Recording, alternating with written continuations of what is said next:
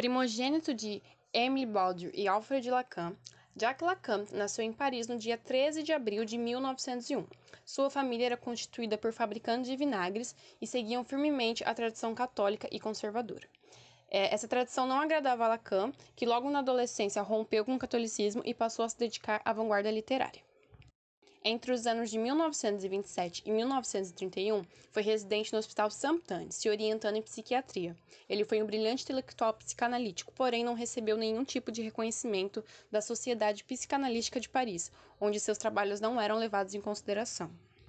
Após iniciar-se na filosofia hegeliana e participar de importantes grupos, concluiu que a obra freudiana deveria ser relida ao pé da letra e à luz da tradição filosófica alemã.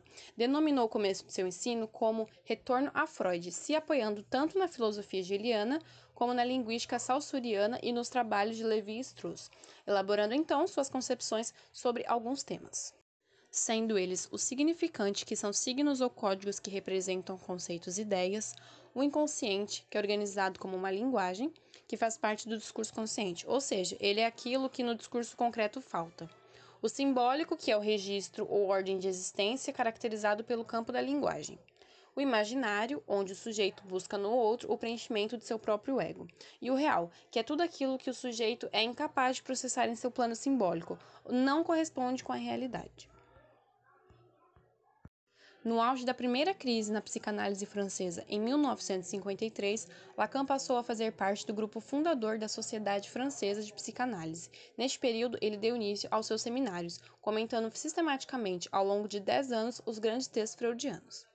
A segunda crise na psicanálise francesa foi em 1963 e no ano seguinte a sociedade foi dissolvida. Lacan fundou então a École Freudienne, em Paris. Em 1966, ele juntou todo o seu material didático e publicou seus escritos. No ano de 1974, ele dirigiu o um ensino do Campo Freudiano, do Departamento de Psicanálise da Universidade de Paris 8. Vítima de distúrbios cerebrais e de uma afasia parcial, Lacan morreu em 9 de setembro de 1981.